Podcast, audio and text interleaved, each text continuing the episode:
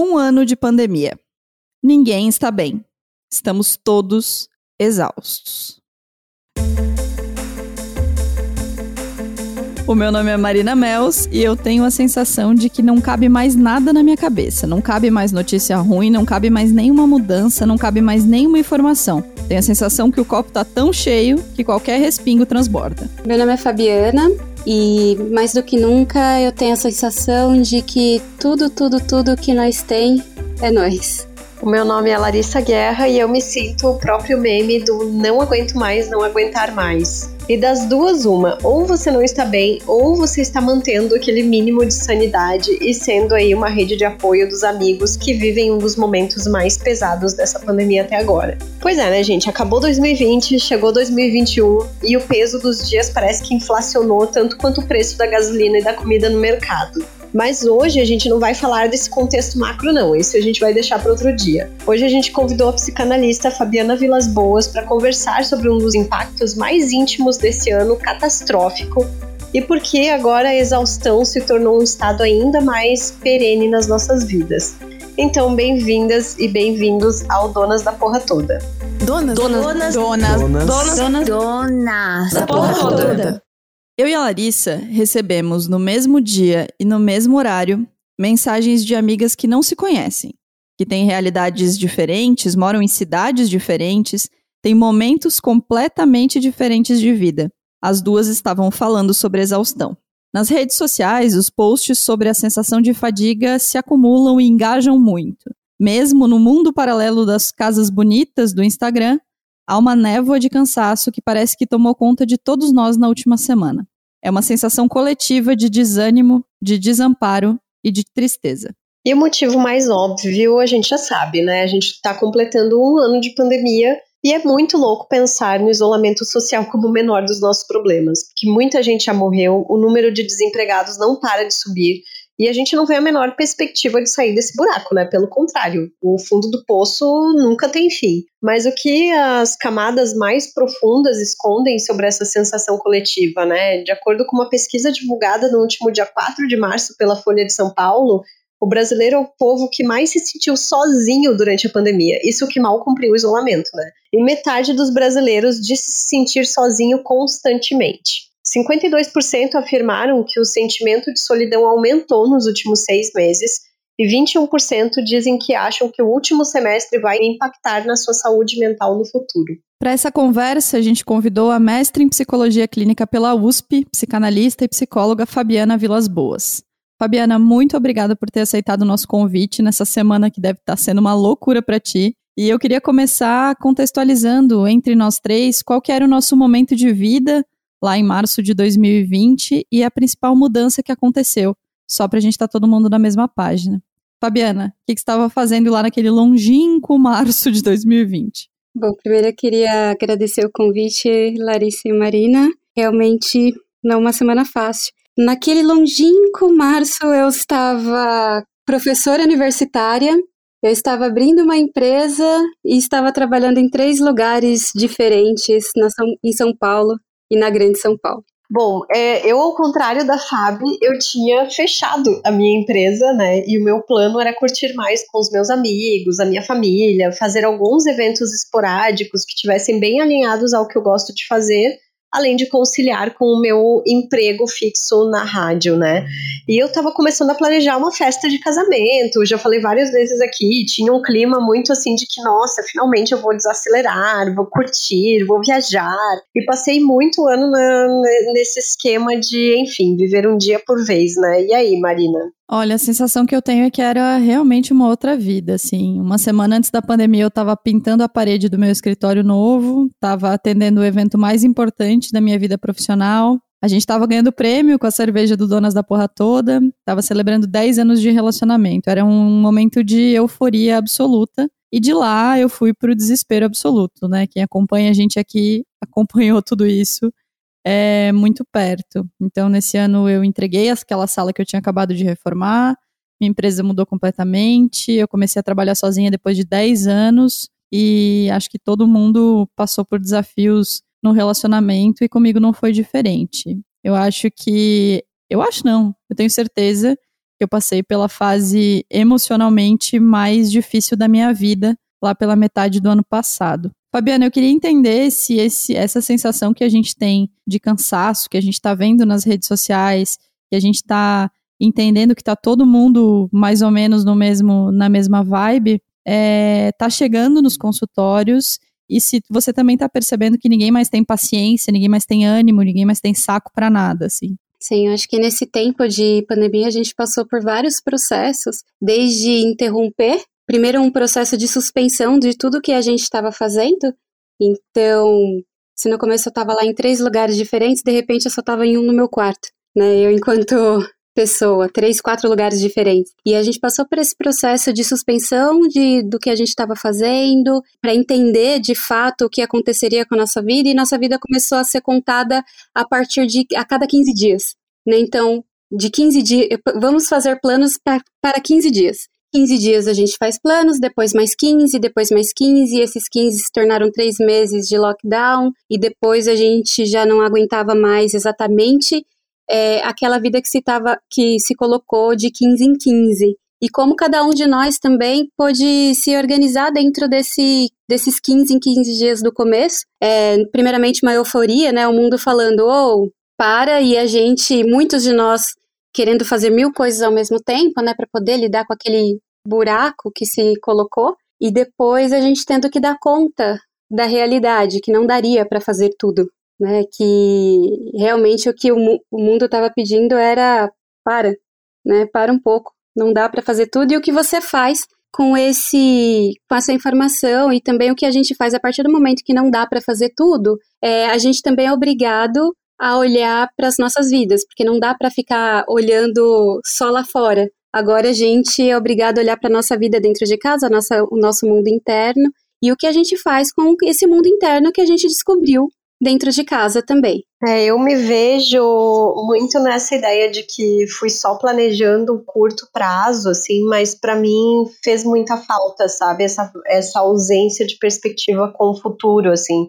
E acho que ainda é uma questão que volta e meia me vem, assim, de como, como eu vou planejar o futuro com a situação do país desse jeito, com com zero perspectivas otimistas em várias áreas da vida, né? E acho que uma coisa assim, e eu sempre falo que a minha dor é meio no coletivo, assim, eu tenho uma tendência muito forte de, de relevar as coisas que acontecem comigo, porque eu sempre acho que tudo bem, é da vida, acontece, e bola para frente e tal, mas é, me dói muito é, esse sentimento coletivo do fracasso, assim, né, de ver como a gente está fracassando todos os dias e cada vez mais, né, e viver né, é, nessa tragédia diária, assim, tem me deixado completamente sem esperança, sem vontade de sonhar, sem planejar as coisas, afeta muito a minha produtividade, a minha criatividade, a minha vontade de pensar em coisas novas, assim. E ainda tem, né, o medo de pegar Covid, porque ainda não peguei, então eu morro de medo.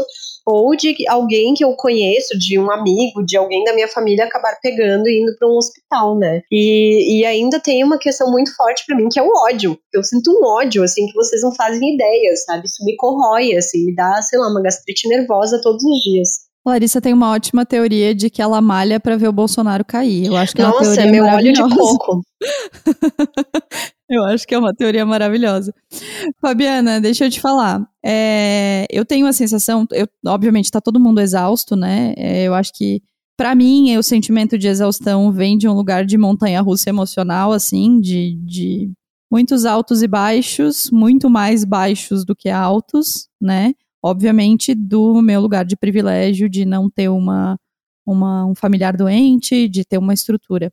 Mas eu acho que o meu lugar de exaustão vem daí. É esse lugar que a gente chegou agora, agora que a gente está falando é março de 2021, né? Coletivo, que é que tá todo mundo cansado. Ele vem do que, você acha? Ele vem de muito tempo de isolamento, ele vem de nenhuma perspectiva de sair. Eu queria entender por que agora, sabe? De repente agora, assim, porque não foi em setembro do ano passado, porque não foi em novembro do ano passado, porque agora a gente está com essa sensação pesando para todo mundo. E a gente entra em 2021 com duas informações muito importantes acontecendo juntas, né? Uma é a notícia da vacina, então vem a esperança, vem essa euforia, assim, eu vou poder me vacinar, eu vou poder ficar bem, ou se não eu, é, especificamente meus pais, os, os nossos velhos das nossas famílias, né? Só que ao mesmo tempo em que vem essa notícia da vacina e vem a esperança, vem o número altíssimo e crescente de mortes no país.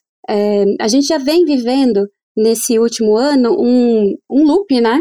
Como aqueles filmes de filme de loop mesmo, que a gente, os dias são todos parecidos, como o dia da marmota, então uhum. os dias são todos parecidos, são todos parecidos e depende única e exclusivamente da gente conseguir fazer alguma coisa para que esse mundo fique diferente. Agora a gente não tem mais aquela, aquela relação com o mundo que o mundo também vai ajudando a gente a viver. É a gente o único mesmo responsável para fazer alguma coisa da nossa vida e isso é muito cansativo. E aí quando chega em 2021 a gente tem essas duas notícias, a gente já vem de um processo de loop e chega em 2021 a gente tem essas duas notícias de que olha, a esperança tá aí, mas ao mesmo tempo a morte tá aí, a gente entra em choque, né? O que a gente faz com essas duas informações ao mesmo tempo? Eu já tô tendo que dar conta da minha vida, ainda vou ter que, dessa vida que só eu agora tô tendo que dar conta, e ainda por cima vou ter que lidar com esse conflito de morte e vida colocado para mim e agora. Né? Como eu lido, a gente não sabe. Qualquer informação conflitante, a gente dá uma parada, né? Conflito é isso. São duas forças ao mesmo tempo acontecendo ali, a gente tendo que lidar com elas. Tá. E agora? Tem morte e tem vida ao mesmo tempo, e tem uma vida aí de um ano que teoricamente era para ter melhorado, mas agora tá piorando. O que a gente faz com essas duas informações que chegaram juntas, né? E aí depende da gente de novo, encontrar recurso na gente de novo e descobrir de novo outras formas de viver, agora dentro dessa nova perspectiva de morte e vida colocadas ao mesmo tempo. Nossa, eu não tinha parado para pensar nessa relação, assim, realmente parece que caiu a grande ficha, assim, né? Porque de fato, eu lembro do dia em que rolou a, a Mônica, né, que foi a primeira vacinada aqui oficialmente no Brasil, e eu lembro de tipo parar tudo que eu tava fazendo para assistir, fiz stories, fiquei com aquele sentimento super esperançoso de que tá, ok, vai demorar, mas como você falou, pelo menos se os, meus, se os meus avós conseguirem se vacinar, se a minha mãe conseguir se vacinar, e aí vem a realidade, né, que mostra que a vacinação se arrasta, que a gente está, meu Deus, vergonhosamente assim atrasados, sendo que o nosso país sempre foi uma referência em vacinação em massa, vacinou ano passado, inclusive durante a pandemia, sei lá quantas milhões de pessoas com H1N1, né? E, e aí você vê esse número crescente de mortes e as pessoas ignorando, né? É, eu saio muito pouco de casa, né? A minha, o meu deslocamento e o número de pessoas que eu vejo no meu dia a dia é muito pequeno, assim. Então, as pessoas que eu vejo no dia a dia, elas estão conscientes e estão de máscara.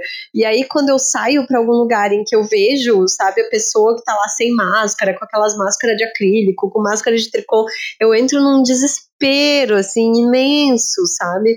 E nós, eu e Marina, que somos de Santa Catarina, a gente tá num nível, assim, muito, muito trágico nessa última semana e, e que a gente vê, assim, o, o, completo, assim, desleixo, assim, das autoridades, para não dizer outra coisa, né? Um descaso, é muito absurdo, assim. E aí vem esse sentimento total, assim, de exaustão, de que, meu Deus, a gente não aguenta mais e a gente sabe que a gente não vai sair disso tão cedo, né? Eu quero. Nossa, toda essa raiva tá passando para mim, amiga. Eu quero.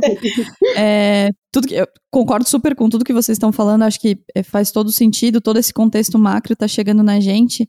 É, mas eu queria puxar de novo para a gente trazer uma visão íntima, assim, uma visão nossa. De que forma essa raiva, essa expectativa versus realidade em relação à vacinação de que forma, quais sentimentos e quais emoções isso tá esse, esse, essa montanha russa muito louca, pelo amor de Deus, parem que eu quero descer, tá trazendo pra gente, assim. É, eu vejo em mim, por exemplo, que eu me tornei uma pessoa nesses últimos 12 meses muito mais medrosa. Não só medo em relação ao toque, né, de limpeza, álcool, máscara, tudo mais, mas também medo em relação a tomar decisões, medo em relação a fazer mudanças, medo em relação a, a mudanças bruscas, assim, sabe? Uma, não, não como se a zona de conforto existisse, porque acho que não existe mais nessa altura do campeonato, mas um medo muito grande de mudança, um medo muito grande de, de encarar diferenças, assim. Quais outras sensações, quais outros sentimentos as pessoas têm levado para o consultório, além de raiva e medo, que foram dois que a gente já tratou aqui, Fabiana? É bem legal isso que você traz, porque quando a gente, quando o nosso ambiente fica muito instável, a gente também se desestabiliza com o ambiente, de alguma forma.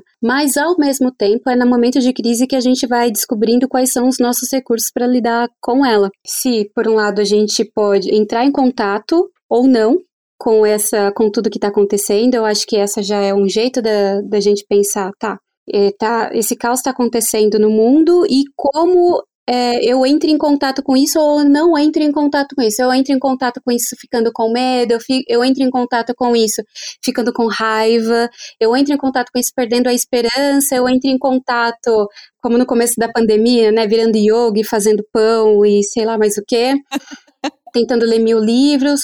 Como eu entro em contato com essa dor? Então, é na crise mesmo que a gente vai descobrir quais são os nossos recursos, se a gente consegue entrar em contato de fato e depois se a gente consegue fazer alguma coisa com isso, depois de ter entrado em contato com essa realidade, ou não, ou se a gente simplesmente não vai entrar em contato, né? Que a gente vê os negacionistas aí, a gente vê as festas de madrugada, a gente vê as viagens, a gente, a gente também pode ter isso, de é, a incapacidade de entrar em contato com a dor e negar a realidade. Essa também é uma possibilidade. Agora, entrando em contato com ela, né?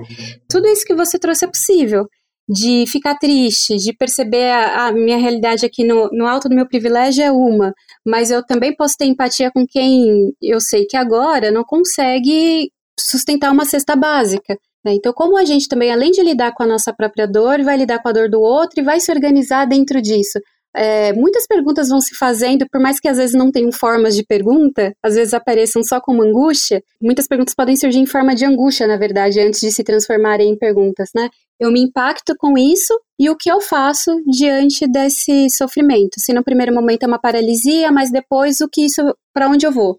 Se é dor, se é transformação, se é depressão, se eu vou fazer mil coisas, se eu vou encontrar maneiras de me reinventar. E, de fato, é, dá para pensar que a gente, enquanto brasileiro, né, a gente tem condição de se reinventar. Tanto é que a gente está aqui é, pensando. E essa possibilidade de pensar e conversar e elaborar também é um jeito de lidar com a dor. Né, da gente poder ter encontros nesse momento que a gente está isolado, mas eu tô aqui em São Paulo, vocês estão em Santa Catarina e sabe-se lá onde estão as pessoas que, que estão ouvindo a gente, e a gente pode ter esse encontro e pensar na nossa vida junto também, né? E transformar essa dor e descobrir que dor é essa e dar um nome para ela e ouvir, nossa, é, eu me reconheço na dor do outro, então eu não estou mais sozinha agora. Isso também são maneiras de, de lidar, de enfrentar, de é, entrar em contato com tudo isso que está acontecendo. Fabiana, e essas dores, elas são mais sentidas por mulheres? As mulheres estão mesmo mais exaustas, mais, é, mais medrosas, ou é uma impressão assim? É, a pandemia é algo que a gente descobriu, né? Eu, meus colegas, a gente trabalhando junto e pensando junto também, que a pandemia ela serviu como uma lupa para o que estava acontecendo, tanto emocionalmente na vida das pessoas, quanto socialmente também. Então,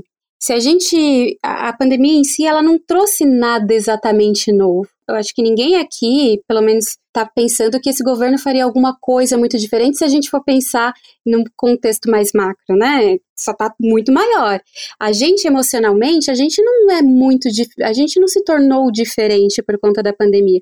É que as nossas questões que estavam lá escamoteadas, escondidas, porque a gente estava ocupado, trabalhando, fazendo atividade, atravessando a cidade ou qualquer outra coisa nesse sentido, a gente não tinha muito tempo para se ocupar com essa dor, mas aí a gente fica em casa, esse tempo de transporte sai da nossa vida e a gente é obrigado a lidar com algumas situações, a gente é obrigado a ver como se dão as nossas relações, ali no dia a dia e essa relação da mulher, esse fato, né, na verdade, da mulher ser a responsável pelas atividades de casa, pelos cuidados de todo mundo, os cuidados dos filhos, os cuidados do marido, os cuidados dela mesma, às vezes os cuidados dos pais, isso que já era presente e é presente há muito tempo nas nossas vidas fica mais evidente. E fica mais evidente ainda no momento que tem é, dependendo da, da família, que se os dois podem fazer, se o casal pode fazer, pensando no casal heteronormativo, né? Se o casal pode fazer um home office, os dois param de trabalhar no mesmo horário, né? Por que, que a mulher vai ter que fazer alguma coisa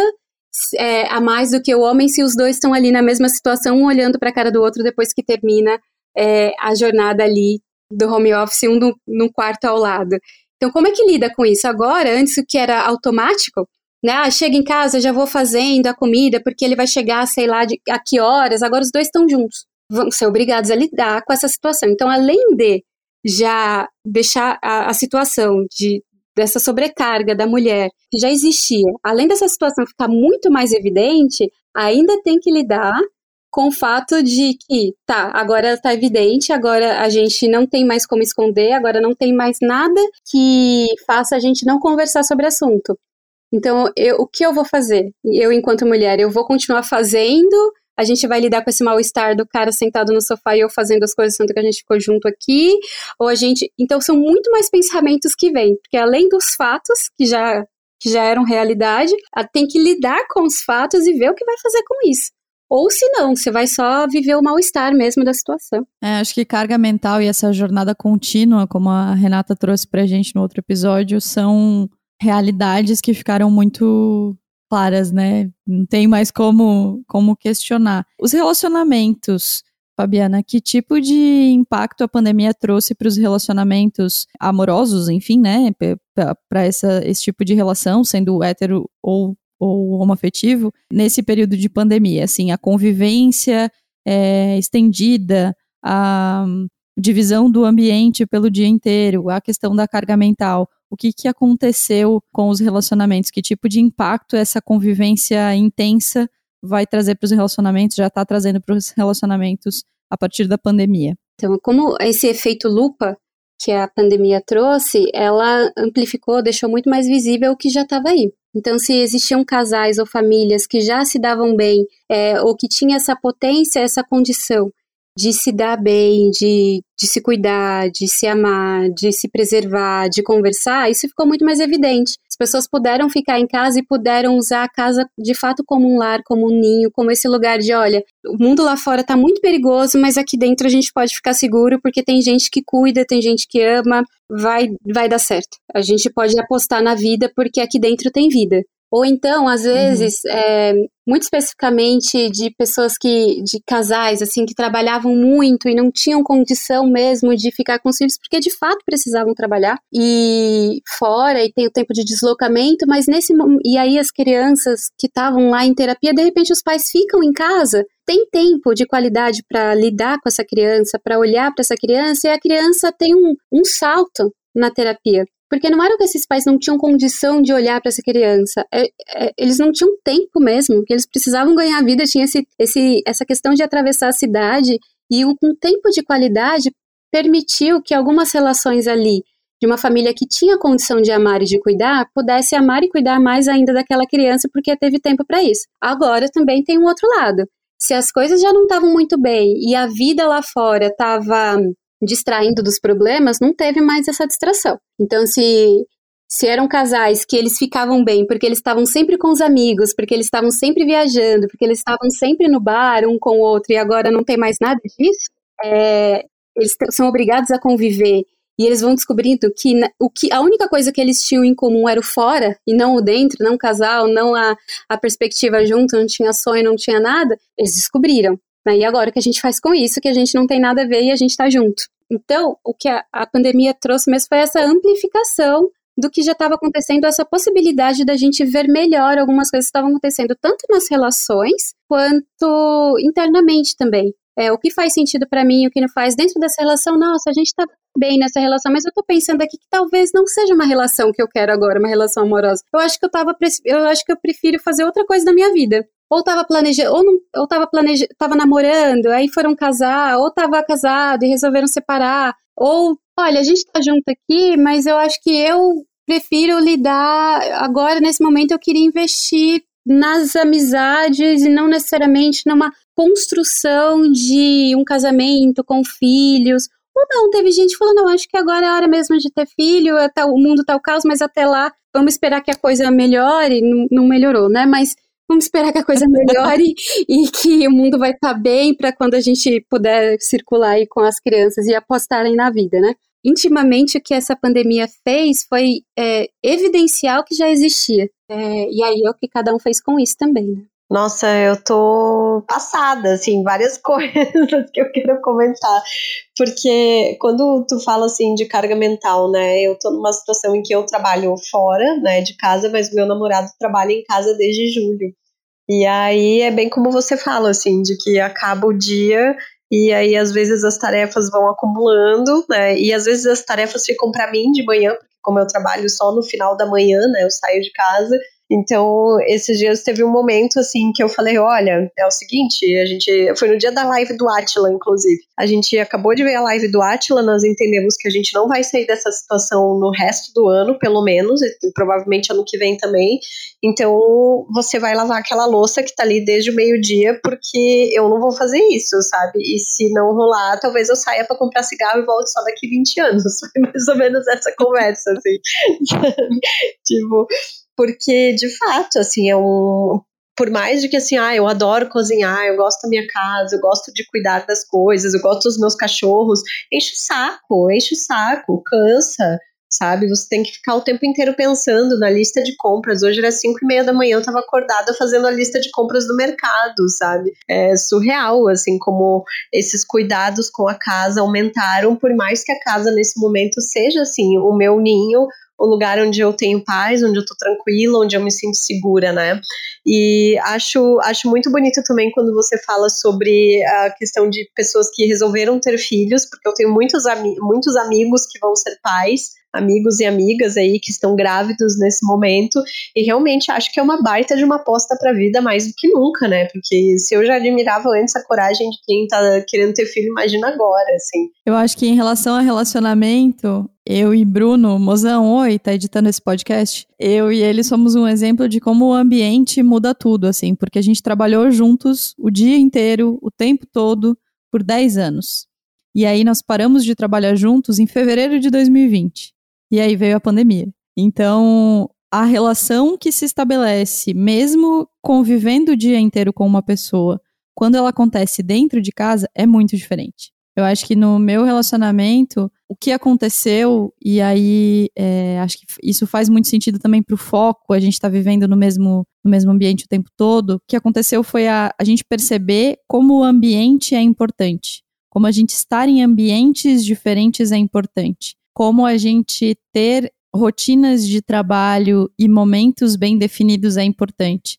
Porque quando nós trabalhávamos juntos fora de casa, a gente saía no horário de manhã, trabalhava, voltava para casa. E a partir do momento que voltou para casa, nós somos um casal de novo. E agora não tem mais isso, né? Então acho que isso é muito. No meu relacionamento, o que aconteceu, acho que a, grande, a grande lição foi essa, assim, como é importante que o ambiente também se comunique com a gente, né? Que o ambiente nos traga gatilhos diferentes. Eu já comentei aqui que uma das coisas mais difíceis para mim foi o home office, tanto que eu não consegui acabei alugando um escritório do lado de casa, onde eu venho trabalhar, porque por conta de, enfim, ansiedade, burnout, estresse, eu passei muito tempo na terapia. Obrigada, terapeutas, tá, Fabiana? Trabalhando o fato de que a minha casa era minha casa e não era um lugar de pensar em trabalho. Trabalhando, é, trabalhando na ideia desse refúgio, né? Desse lugar para particularidades e não para o cenário profissional. E de repente tudo voltou a ser uma grande confusão. Então, a, essa, essa diferença de ambiente para mim fez muita diferença. Faz sentido, Fabiana? Faz muito sentido. É, e, e tem algo também que do ambiente, é, a gente vem para o mundo com um ambiente que já está pronto, né? A gente já vem para casa dos nossos pais e, e esse ambiente está lá organizado, estruturado, e a gente nem pensa que alguém que construiu aquele ambiente, né, para que para receber a gente de alguma forma, por mais que fosse construído ou pensando muito ou pensando nada ou pensando alguma coisa, como vamos receber essa criança?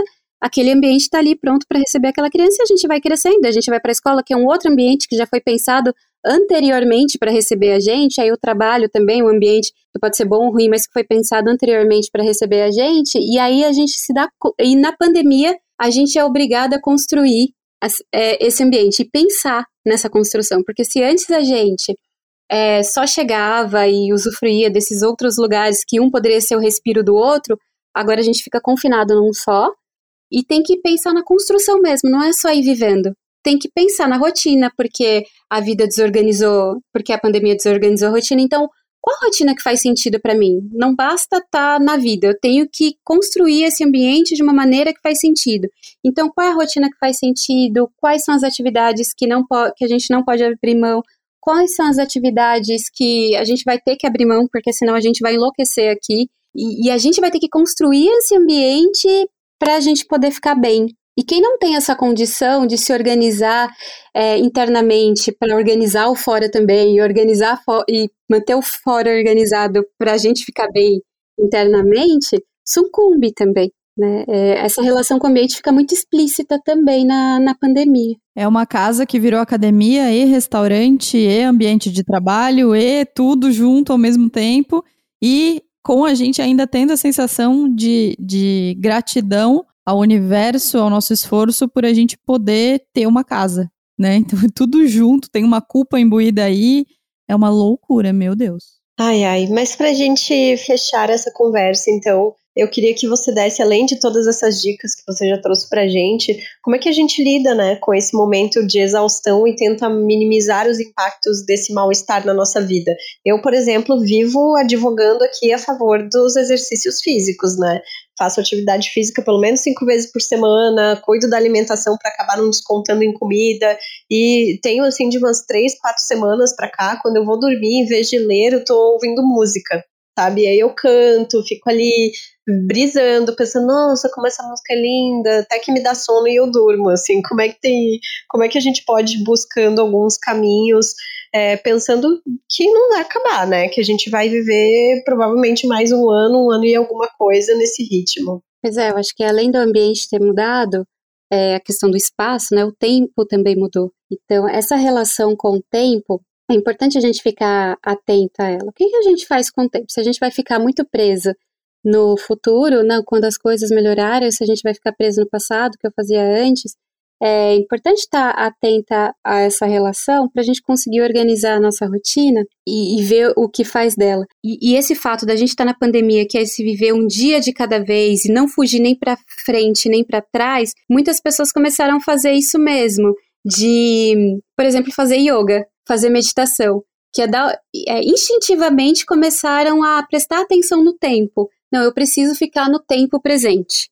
Eu preciso ficar no aqui e agora, porque se eu me jogar para frente, na ansiedade, ou se eu me jogar para trás, na depressão, eu não vou conseguir sobreviver a isso.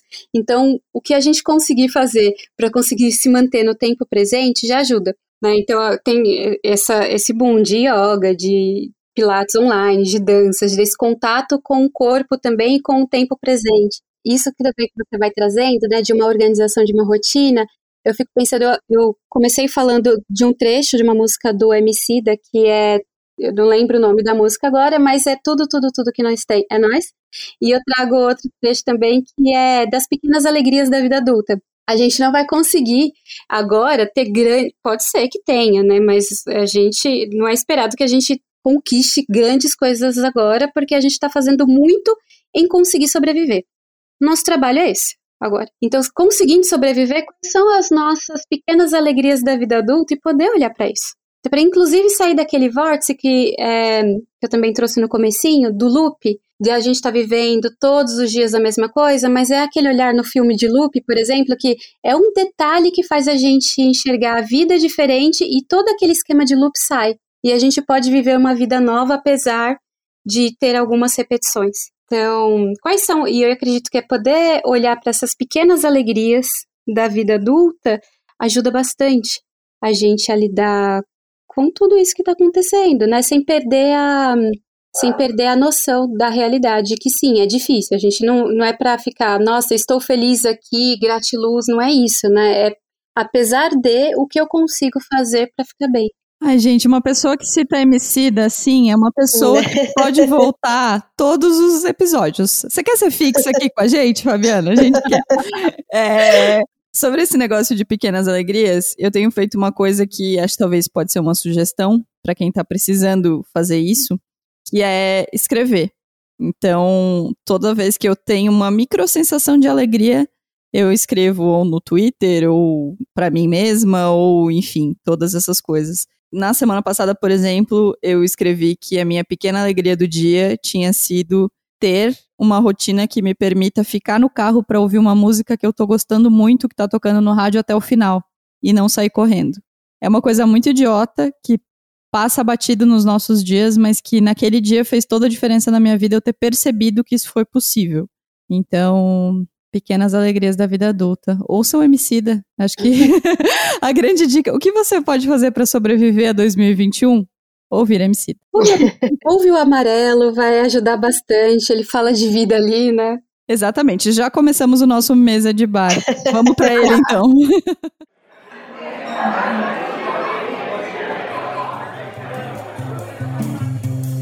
Então chegamos, né, a mais um mesa de bar, que é só um quadro já e a gente tem a esperança de que um dia ele volte a se transformar em uma realidade. Mesmo claro que a gente está sabendo que vai demorar bem mais do que a gente gostaria. Aqui, como você sabe, a gente vai te contar o que, que a gente está vendo, ouvindo, lendo, consumindo nessa época doida, para não dizer outra coisa. Eu já vou me antecipar convidando você para ouvir a nossa série especial aqui no Donas que a gente fez lá no longínquo abril de 2020 e chama Quarentena Feelings. Lá, com a ajuda da nossa terapeuta maravilhosa, a Caroline Brinning, a gente falou sobre medo, culpa, ansiedade e esperança em episódios curtinhos para a gente entender quais são esses sentimentos que fazem tão parte da nossa vida de lá para cá. Lembrando também que todas as nossas dicas estão lá no nosso Instagram, no Donas da Petuda. A gente coloca tudo lá nos destaques para você consultar quando você quiser. E também quero lembrar da nossa campanha de financiamento coletivo, né, gente? Porque fazer o Donas dá trabalho, exige despesas. E se você puder ajudar, a gente sabe que o momento econômico tá complicado, mas se você puder ajudar com cinco reais que seja, já faz muita diferença pra gente. E aí é só você ir lá no apoia.se barra Donas da Petoda e fazer a sua doação. Então eu quero começar com as dicas, Fabiana. O que, que você indica pra gente, para os nossos ouvintes? Então eu indico de fato o Amarelo do Emicida. É, eu tenho ouvido bastante mesmo, tanto essas músicas que ele vai passando. É, porque amar é elo. Né, quando eu trago no começo tudo, tudo, tudo que nós tem é nós, porque de fato é isso que a pandemia mostrou no final das contas, porque como já diria o, lá no Manifesto Comunista, né, tudo que é sólido se desmancha no ar.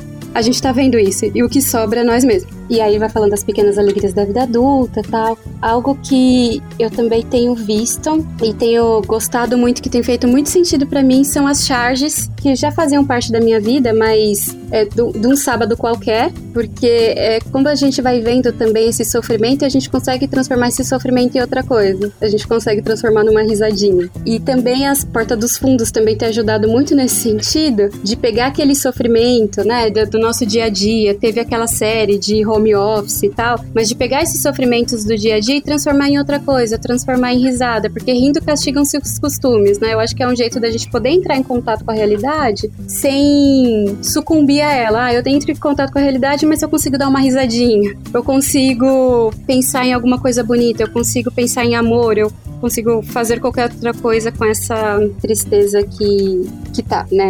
A vida. Que são essas as minhas sugestões. Ah, não, e tem mais uma. Que Opa. é o livro do Sérgio Vaz, Literatura, Pão e Poesia. É um livro de crônicas. Eu acho que é muito legal ser crônica, porque agora a gente tá vivendo um dia de cada vez de novo. Então a gente tem uma crônica para cada dia e são crônicas que vão falando de amor, de, do dia a dia, da liberdade, da felicidade, ou mesmo da tristeza. E a gente vai podendo viver junto com esse autor, podendo conviver com ele e compartilhar os sentimentos com ele, que é muito lindo.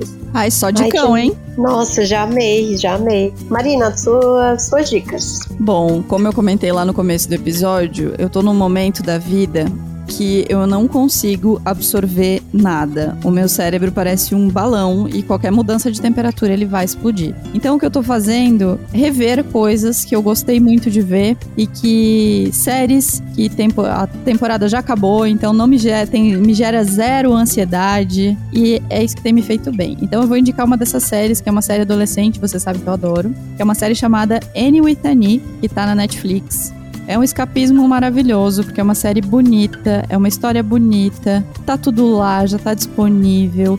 Eu já vi duas vezes. É, há um tempo eu assisti o episódio final de novo com o filho de uma grande amiga que escuta o Dona, Donas. Então, Conrad, é você mesmo que eu tô falando. Ai, e, saudades. É, então, eu sempre me divirto muito assistindo essa série. É uma série daquelas que dá, dá pra desligar e só curtir. E eu concordo muito que ver coisas bonitas é o que alivia meu mau humor, é o que alivia minha ansiedade.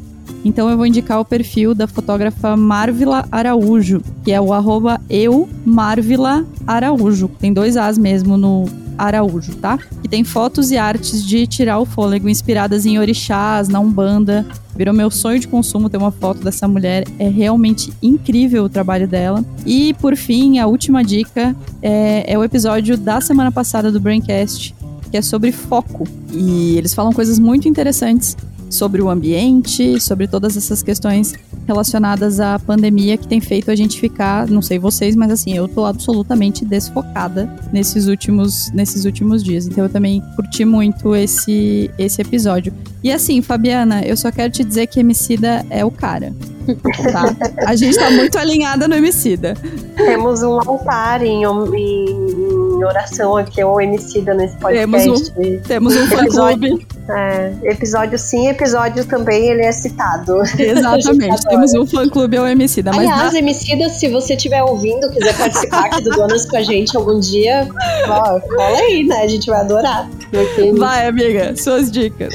Ai, gente, eu nesse último ano eu li muita ficção, né? Mas semanas atrás eu vi uh, um lançamento de um livro da Bell Hooks, todo sobre o amor novas perspectivas e eu achei que seria uma boa leitura. E tem sido mesmo, tá? A Bell Hooks, assim, olha pro amor como uma força, sabe? Algo que é ativo, que é uma ação coletiva.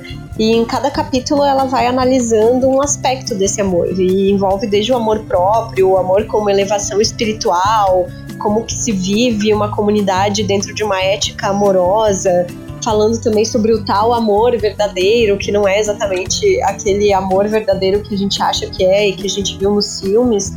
E como a gente precisa perder o medo de amar, de falar sobre o amor, de exercer o amor nas nossas vidas e na nossa comunidade, assim. Então, é um livro que me tocou muito, que tem me emocionado bastante, assim, e que acho que também tudo que a gente está vivendo é, tem muito esse sintoma de não ter amor, né, presente, assim, isso é, é, realmente bem, bem sintomático, assim. E aí quero indicar também um filme delicinha de ver na Netflix, que se chama Ilha das Rosas, eu assisti semana passada e amei, assim. É, ele conta a história real de um engenheiro italiano que resolveu construir uma ilha e declarou a ilha como um estado independente, isso tudo nos anos 60, assim, em meio àquela efervescência cultural de maio de 68 e tal. E o filme, assim, ele é super leve, ele é engraçado, ele é muito sonhador. Inclusive, eu fui descobrir o signo do tal do engenheiro e ele era pisciano, né? Então. é, Demorou! e tem uma trilha sonora maravilhosa. Foi realmente, assim, um filme muito gostoso, sabe? De dar risada e de se apaixonar por essa história. E se você vai procurar no Google, tem várias, várias, várias fotos da ilha que ele construiu. Então foi realmente, assim, um, sabe, um aconchego de ver nesses tempos bicudos. Muito bem, então é isso, gente. Fabiana, muito, muito, muito obrigada por ter participado com a gente. A gente aprendeu muito com você e a gente está se sentindo menos sozinha nessa confusão de sentimentos que está acontecendo agora na pandemia. Muito obrigada, tá? Eu que agradeço essa conversa e toda a possibilidade de troca para a gente de fato se sentir menos, para a gente se saber menos sozinha. É sempre muito bem-vinda. Obrigada, gente. Fabi, como a galera te acha nas redes sociais também? Eu tô no Instagram, Fabi Vilas Boas. Vocês me acham pelo Instagram. Lá no arroba Donas da P toda, a gente vai deixar as redes sociais da Fabi também para vocês seguirem ela. É isso então, obrigada Bruno Stoff pela edição sempre e até na semana que vem.